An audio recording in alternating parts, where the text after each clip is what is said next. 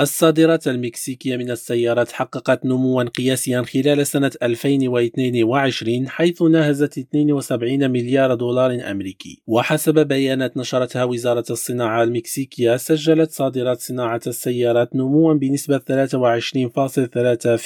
وتشير البيانات الرسمية إلى أن غالبية الصادرات كانت موجهة للسوق الأمريكية بنسبة 89.9%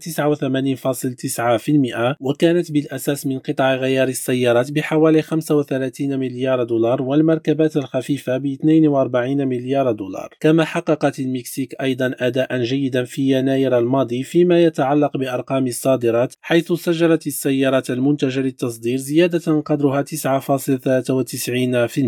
هشام لوروي ريم راديو الدار البيضاء.